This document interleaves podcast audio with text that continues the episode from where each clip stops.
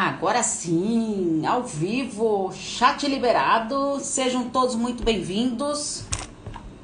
Uh, desculpa o atraso aí que estava tentando conectar a internet em todos os, os lugares aqui. Então estou ao vivo no YouTube, no Paula Freitas Psicóloga, no Facebook, na Relacionamentos Psicologia e no Instagram, no Paula Freitas Psicóloga também.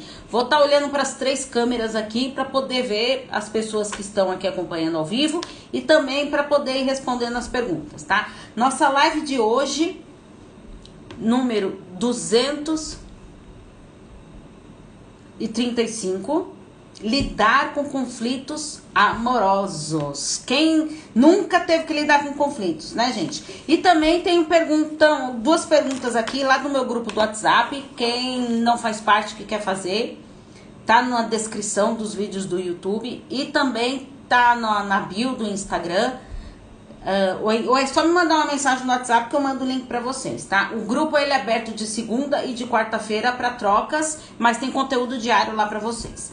Então vamos pensar no relacionamento amoroso e como lidar com conflitos. Todo relacionamento passa por conflitos, todo. Não existe relacionamento que não passa por conflito. Eu sempre cito o caso de um casal que eu atendi há muito tempo atrás e que eh, ele vai lá na terapia junto com ela, né, e fala: "Paula, eu não sei por que a gente está aqui na terapia de casal. Ela quis tanto vir para terapia de casal, mas não, eu não vejo sentido.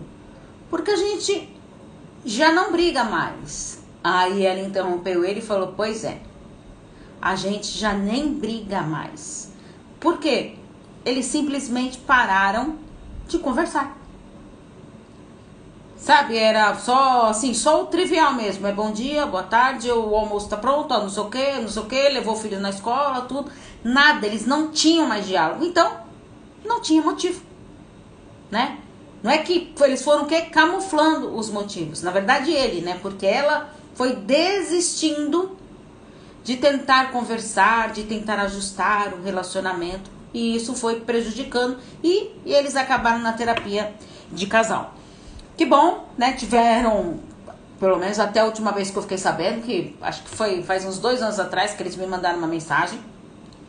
E, e que tava tudo bem, tudo, e que eles estavam até mudando de país e tudo, que eles estavam morando fora.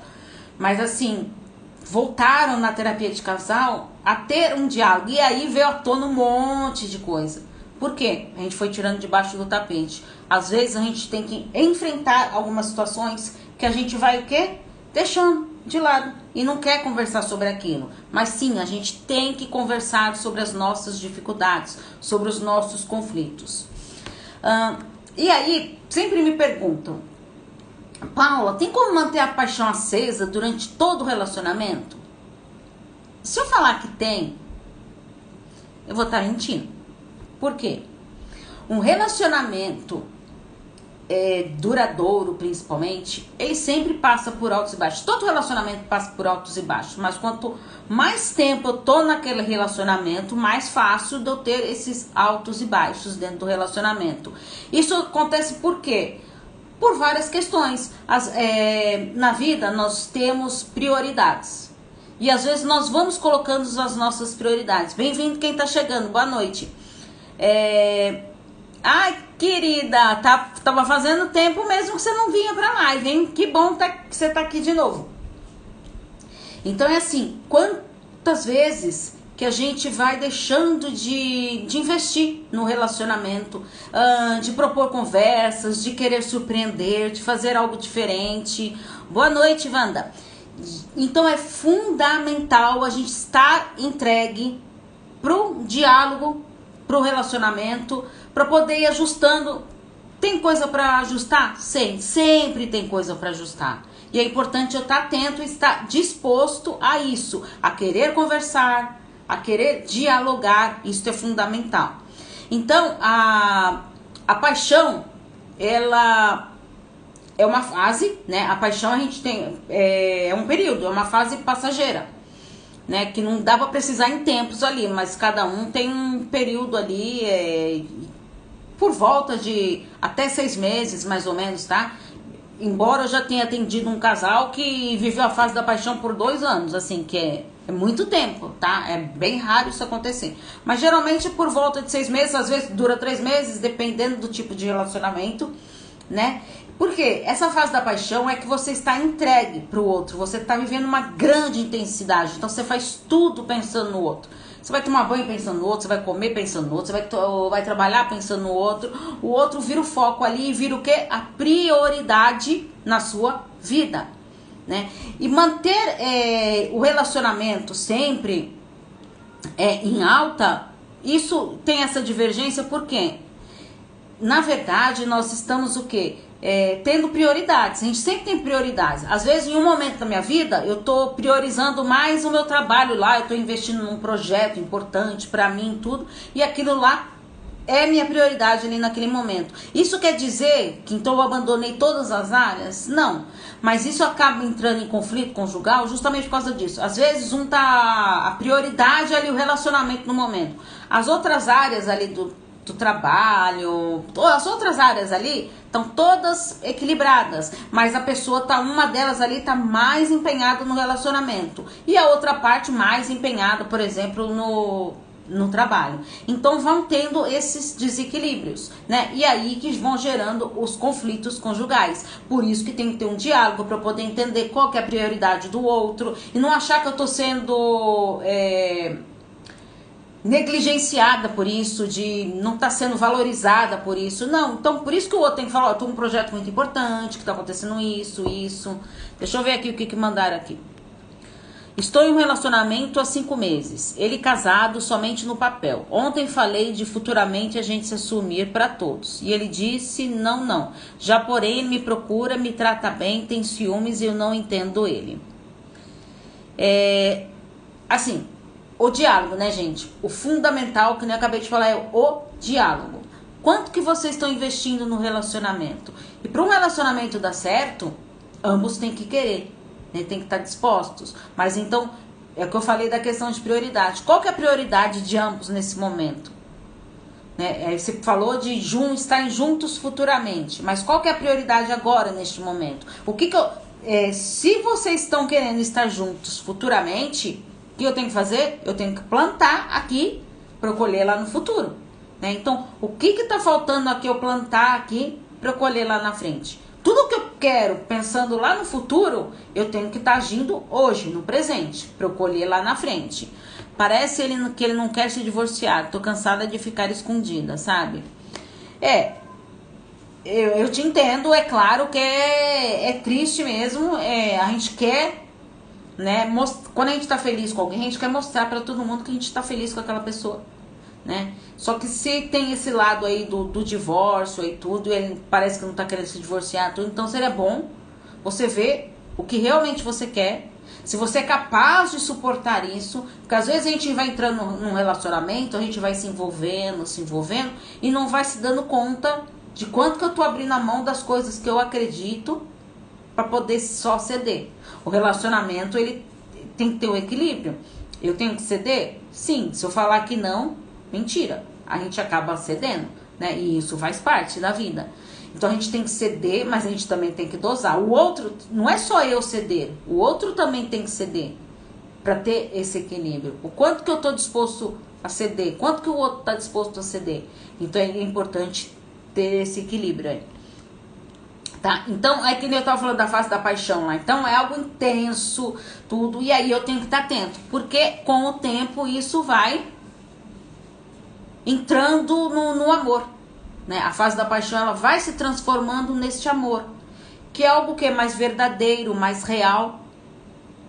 Né? Mais concreto. Não é só aquele amor idealizado. É um amor real verdadeiro e não idealizado. Verdade, vou começar vou começar a ficar com outra pessoa, já ele não considera como amante, sabe? Me dá oportunidade para outras pessoas. É, então, mas eu acho que antes de você pensar em querer ficar com outras pessoas, primeiro queira estar com você. Isso é fundamental. A gente tem que trabalhar. É, eu estou atendendo bastante pacientes que eu estou trabalhando no, no meu método que eu criei né, método alto, que eu trabalho com meus pacientes na terapia, e é justamente sobre isso. Quando a autoestima está muito baixa, os viés de autos que eu tenho que trabalhar, autoconhecimento, autoconfiança, autoestima, autoeficácia, autoimagem, esse leque de autos aí que a gente tem que trabalhar para a gente ir aprimorando e aí sim se valorizando, aprendendo a se colocar em primeiro lugar, que isso não é ser egoísta, isso é ter autocuidado, é nutrir o nosso amor próprio, colocar-nos em primeiro lugar. Tá? Então, essa fase da paixão aí deu para entender, né? E aí me perguntaram também, só o amor sustenta um relacionamento? Eu já falei isso inúmeras vezes, gente. O amor que sozinho sustenta um relacionamento é só da sessão da tarde lá. Tá? Lembra da, daquele filme lá, não que era? Aquele filme bem antigo lá, Lagoa Azul, acho que era. Né, que lá eles estavam presos, acho que numa ilha, perdidos numa ilha, lá não lembro direito, lá o nosso filme é muito antigo. E aí, então, ai, só que amor lindo, tudo. E aí vai vivendo aquilo ali. Não, vamos cair pra realidade, né? O amor, então só o amor não sustenta nenhum relacionamento. Tá? Eu preciso de, de rotina, de logística, de organização, de parceria, de, de acolhimento, de companheirismo, de respeito, de reciprocidade, de reconhecimento. Eu sempre falo desses três R's: respeito, reciprocidade e reconhecimento. Eu tenho que ter esses três R's no relacionamento saudável. É fundamental isso. Você tá tendo? Reconhecimento? O outro te reconhece? Você reconhece o outro? Tem essa reciprocidade? E o respeito? Você, é daquela pessoa que respeita o outro, mas não tem autorrespeito? Quer dizer o quê? Você não se respeita? Pensa nisso então. Então é, é super importante a gente estar atento nisso. Então, só o amor não sustenta. Uh, e aí, quando eu penso nesse amor idealizado, tudo, eu não dou espaço para esse amor verdadeiro, genuíno, concreto, real. O que, que é o amor? O amor, ele é uma ação. Eu tenho que mostrar que ele é ação. Oi, Anne querida, ele é ação. Se eu ficar é, na tentativa do outro fazer algo e eu não faço, só eu espero do outro, eu não tô entrando em ação, tá? Então, amor, só o amor e uma cabana, só filme de sessão da tarde, tá? Então, tem que ter respeito, tem que ter reconhecimento, tem que ter parceria, tenho que ter diálogo, eu tenho que saber dialogar, saber conversar com o outro, estar aberto a conversar e escutar quando o outro tá falando, muitos casais, o que acontece? Ah, eu percebo isso nitidamente quando o casal vem para terapia e aí acabam discutindo lá no meio da sessão. Quando um tá falando, o outro ele está escutando? Não, ele está naquela tentativa de, de se defender, de defesa mesmo. Então ele não está prestando atenção em tudo no que o outro está falando. Ele está pensando, ah, falou isso, eu vou me defender com isso, eu vou me defender com aquilo. E aí eu, é isso que eu vou trabalhando. Para, escuta, repete o que, que o outro falou. Parece coisa de criança, repete o que, que, o, que, que o amiguinho falou aí, sabe? Mas não, às vezes eu faço isso na, na terapia de casal, porque a gente não escuta o outro. As pessoas não estão habituadas a ficar escutando, escutar o que o outro está falando. Tá? Você, ah, Paula, mas tudo que fala não faz sentido. Né? Não concordo com nada. Pode não fazer sentido para você. Mas para essa pessoa que está falando, tem algum sentido. Se faz se tem fundamento ou não, aí é outra história. Mas se ela está falando, faz sentido para ela. Então, que tal eu baixar a guarda e tentar entender por que, que essa pessoa está falando isso para mim? E fazer perguntas, questionar. Por que, que você está pensando isso? O que, que te levou a achar isso? Entendeu? De que, quebrar essa barreira, esse bloqueio. Entende? Então é fundamental a gente estar tá atento nisso. Tudo bem até aí, gente? Agora, um, uma, uma questão super importante aqui, que é de não ter a sensação de pertencer ao outro. Isso é super importante. É, às vezes, é, quando a gente está do lado de alguém, a gente quer o quê? Que seja algo gostoso, prazeroso. é gostoso ter aquela sensação de agregar, de somar e jamais subtrair. Não tem que diminuir nada. Tá? Estar com o outro tem que ser um crescimento. Tá? Então eu tenho que crescer, progredir. Não estacionar e muito menos subtrair. Então isso tem que ter claro para o relacionamento. Né? E, e não é gostoso sentir aquele aconcheguinho de estar do lado de, de alguém que a gente gosta, que a gente queira, uh, de lembrar com, do outro com aquela doçura, com compreensão, ter afeto, ter carinho do outro. Não é importante isso? Quanto que você está dando espaço para isso ter? Tem acolhimento? Tem apoio? E os momentos compartilhados? Vocês conversam sobre esses momentos? Lembra de bons momentos vividos? Às vezes quando eu atendo casal, é triste quando o casal fala pra mim: "Ah, eu não tenho não lembro de nenhum momento bom vivido".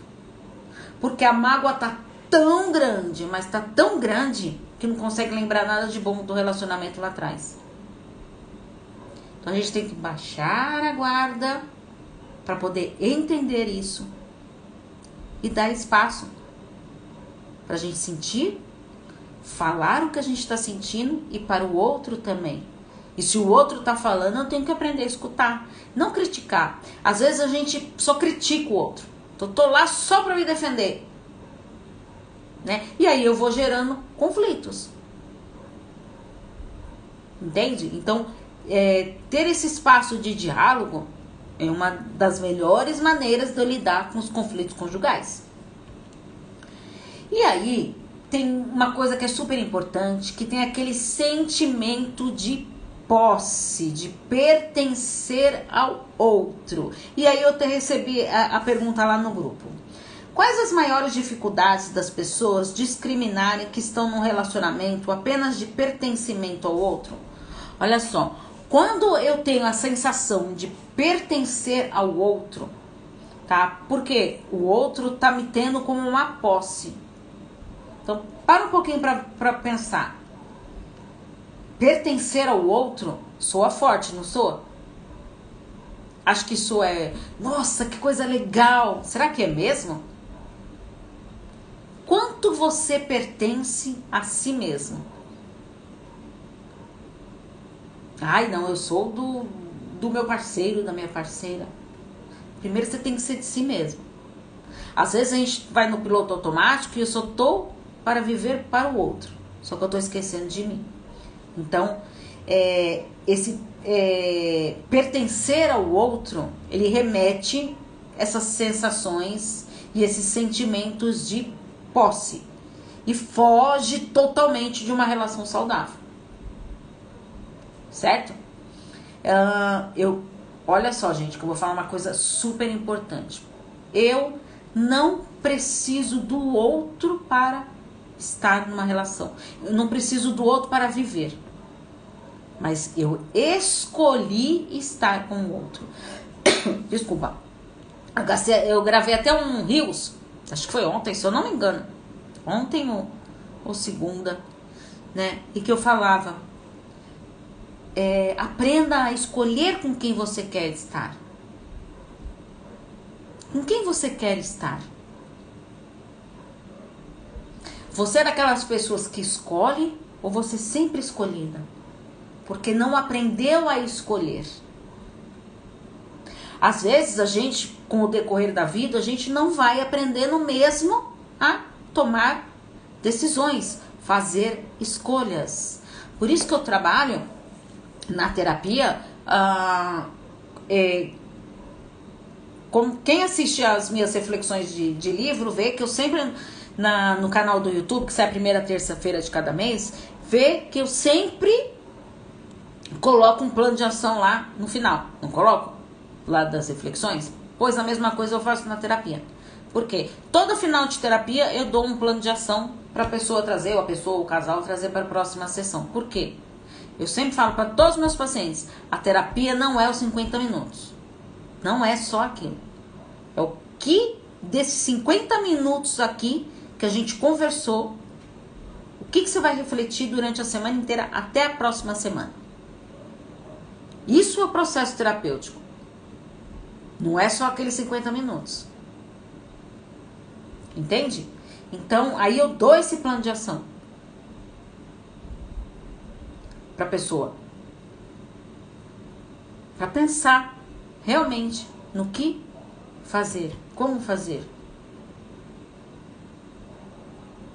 E aí, como eu estava falando aí das escolhas, é que eu falei do plano de ação porque eu lembrei disso. Eu faço, tá, que escolhas que você faz diariamente?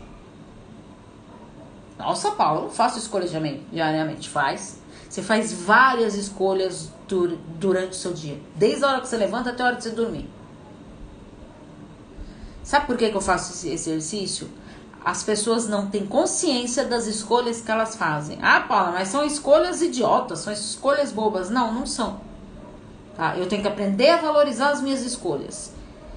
Eu levantei da minha cama. Vou tomar banho primeiro ou vou tomar café? Eu tenho que fazer uma escolha. Ah, eu vou tomar banho primeiro. Tá, já fiz uma escolha. Fiz uma escolha, eu abdiquei, certo? Toda vez que eu faço uma escolha, eu tô abrindo mão de outro. Tomei uma decisão de tomar banho. Se eu tô com fome, eu vou ter que esperar ali o meu café da manhã. Certo? Tá. Então, eu já fiz essa escolha de manhã. Consegue entender? Tá. Vou sentar pro café da manhã. O que eu vou comer? Vou tomar café com leite ou vou tomar um achocolatado? São escolhas. Ah, Paula, mas isso é muito automático. É aí que tá. Fazer as escolhas no automático. Porque eu não me dou conta de que estou fazendo as coisas no automático. Então, que escolhas que você faz? A gente tem que ter consciência das pequenas escolhas que a gente faz para depois sim ter a clareza de decisões que a gente tem que tomar. A gente está sempre tomando decisão. Só que tem algumas decisões que são mega importantes, que são mais dolorosas. Por que dolorosas, Paulo? Porque às vezes eu tenho que abrir mão de alguma coisa. Mudar de emprego. Ah, eu queria mudar de emprego. Eu vou ter que abrir mão do emprego que eu tô. Ah, mas é que eu gosto dos meus colegas de trabalho aqui, sabe, Paula? Mas tem uma oportunidade de eu crescer na outra empresa. Tá, então você optou ir para outra empresa. Ótimo, maravilha. Parabéns pela sua decisão. Você deixou o outro. Ali, aqueles aquelas pessoas ali, aquele isso não quer dizer que você não pode entrar em contato com as pessoas, tudo, mas aquele convívio diário ali não tem mais. Percebe? São decisões que a gente tem que fazer. Estar ou não com alguém, me separar ou não, são escolhas. Ter ou não filho, casar ou não, comprar uma casa ou um apartamento, são escolhas. Morar de aluguel ou juntar dinheiro para comprar uma casa, são escolhas. Tudo a gente faz escolhas. E quando eu vou fazendo essas escolhas, eu vou tendo clareza das minhas escolhas, eu vou percebendo que eu não pertenço ao outro, eu pertenço a mim mesma. E aí eu consigo diferenciar isso. Espero que eu tenha conseguido responder a pergunta lá do grupo. Entende? Então é importante a gente é, é, interpretar, avaliar que valor emocional que você dá no seu relacionamento. Já parou pra pensar nisso? Qual o valor que você dá emocional pro relacionamento? Por que, que eu tô falando isso? Porque às vezes a gente traz feridas emocionais antigas e que e a gente não consegue trabalhar. Por quê? É, vamos supor, ah, uma ferida do, da rejeição. Foi rejeitado um relacionamento um tempo atrás lá tudo. Eu não trabalhei aquilo. Tá aqui guardado aqui dentro de mim. E provável, se eu não trabalhar aquilo, ela tá, essa ferida tá aberta aqui dentro. Ela não está cicatrizada. E a gente na terapia vai cicatrizar essa ferida. Para eu poder seguir em frente e me libertar dessa rejeição. Por quê? Quando a pessoa tem essa ferida da rejeição, por exemplo, é fácil dela ficar em relações abusivas, porque ela tem medo de ser abandonada, de ser rejeitada, então ela vai se sujeitando a qualquer tipo de relacionamento, mesmo não sendo saudável, mesmo que te machuca, que te fira. Entende? Então eu tenho que estar atento nisso. É primordial isso. Então aproveita um momento individual que você tem para você refletir na sua vida, no valor que você dá para o seu relacionamento, no valor que você dá para você. É super importante isso. Aí escrevi um texto que ah, saiu hoje esse texto, tá? Dos quatro tipos de casos extraconjugais. Existem vários motivos, né? Mas eu quis trazer aqui para vocês uh, esses quatro tipos de casos extraconjugais é, foi é, um psicólogo é, Amsterdã que classificou esses quatro tipos, tá? Então, estudando lá, a gente é, conseguiu chegar nesses quatro tipos aqui. Então, ele traz assim, que o primeiro é o caso exploratório. Olha só, gente. Trata-se a força da relação ao investigar se pode encontrar sexo, conversa, companheirismo ou, pasme, até uma culinária melhor em outro lugar. Olha só, então eu, eu procuro alguém para ter um caso extraconjugal. Por quê? Eu não tenho. Pode ser sexo em casa? Pode. Às vezes eu não tenho diálogo em casa. Então eu vou procurar. Lembra? Eu já, já falei sobre isso. Tem vários motivos que levam à infidelidade. Vários motivos. Né? Companheirismo. Né? Se você vê entrevistas de, de prostitutas é, vocês vão ver que muitas delas falam que às vezes tem pessoas que vão lá pagam para serem escutados. Querem só ser escutados, porque não consegue ser escutado em casa. Com o parceiro, com a parceira. E até culinária melhor. Pois é, pois ele nas pesquisas dele descobriu isso. Caso tripé no qual os medos da intimidade psicológica e de estar envolvido por um parceiro potencialmente dominante são minimizados por um ato de infidelidade. Então eu tenho medo da intimidade e aí eu acabo me submetendo, né? Ao que o outro quer e muitas vezes eu não aceito isso e aí acabo levando para infidelidade. Caso retaliatório. É, esse é um, é o que mais chega no consultório, tá? É, chega bastante mesmo. Até a pessoa entender que não levou a nada, hein? só levou a ela sofrer. Porque eu canso de falar para vocês. É, ambos sofrem num caso de traição, tanto o traidor quanto o traído. Ah, Paula, como você está sendo injusta, o traidor sofre? Sofre. Tá, ele sofre um, por situações diferentes, tudo, mas ambos sofrem. Tá? E aí, o que, que acontece nesse caso retaliatório aqui? A pessoa ela busca se vingar do parceiro. Então, ai, eu fui traída. Oi, Olga, querida. Eu fui. É, quis me vingar. Eu fui traída, então eu vou me vingar. Do quem doer, eu vou pagar na mesma moeda. Isso acontece muito. Tá? E aí vai causar muitos danos para a pessoa. Que se a pessoa ela tá fazendo no ímpeto de vingança, de querer se vingar, ela vai se doer. Ela vai se doer e vai sofrer muito com isso.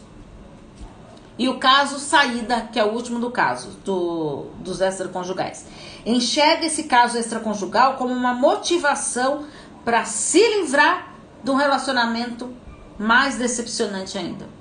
Tá? Então, é quando a gente coloca um relacionamento em cima do outro para tentar achar algo positivo ali para amenizar o sofrimento que eu tô tendo. Lembra da, da história que eu falo sempre para você de não emendar um relacionamento no outro?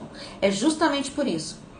É, às vezes eu não estou feliz no meu relacionamento e aí terminei o relacionamento, tô sofrendo pra caramba. Ah, não, mas agora eu vou arrumar outro para esquecer. Não, você não vai esquecer com a outra pessoa. Ela tá aqui dentro de você. Então você tem que trabalhar isso internamente tá? Tem que vivenciar esse luto, superar esse luto e aí sim você tá entregue para um relacionamento.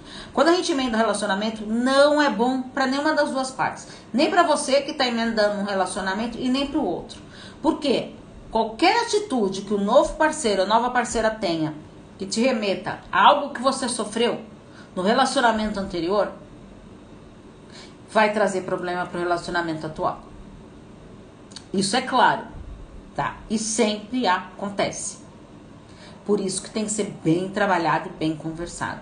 E eu tava até falando com um casal essa, essa semana, que eles até ficaram assim, que legal e, e, e felizes com isso, né? Faz muitos anos que eu atendo casal.